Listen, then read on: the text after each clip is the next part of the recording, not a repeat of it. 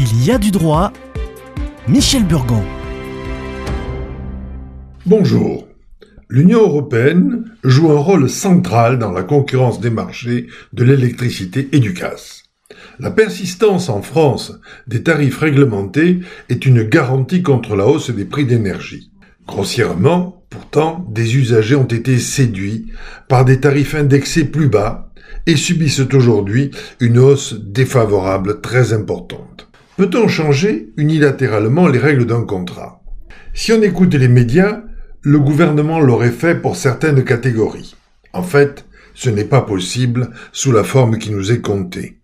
Dans le monde libre du contrat, seul un être humain peut éprouver de la compassion et de la pitié. Une société n'a pas de sentiments. Celles qui fournissent de l'énergie à prix d'or ne sont pas cupides. Elles encaissent sans émoi selon les conventions passées. Leurs dirigeants humains peuvent ressentir une gêne, mais ils n'ont pas le pouvoir de renoncer aux bénéfices qui appartiennent aux actionnaires.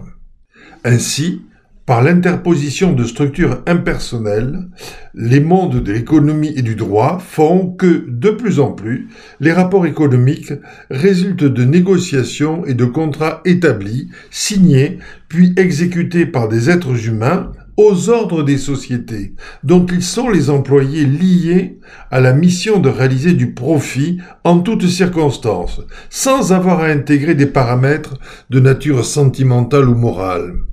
Ainsi, est-il possible à un agent de créancier de dire au débiteur, sans émotion ni compassion, Vous chantiez, j'en suis fort aise, et bien dansez maintenant.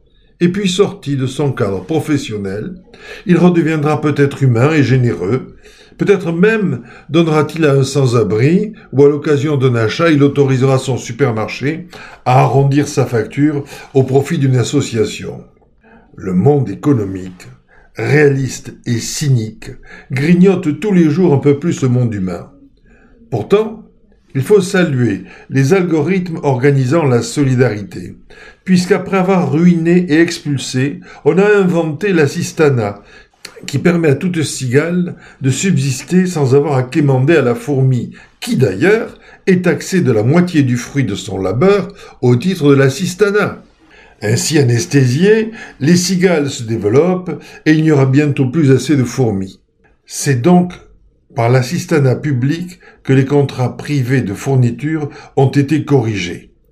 En fait, les artisans qui n'auraient pas pu survivre n'auraient donc plus payé d'impôts, pas plus que les sociétés qui leur auraient vendu des services impayés.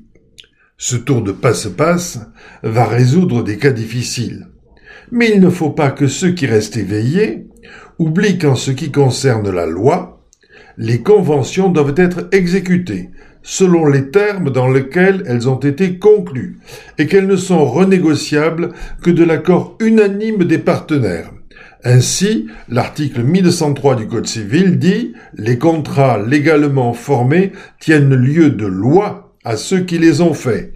Et en suivant, l'article 1193, les contrats ne peuvent être modifiés ou révoqués que du consentement mutuel des parties ou pour les causes que la loi autorise. Ne vous engagez donc pas à la légère. Ces textes sont sévères et rigoureux.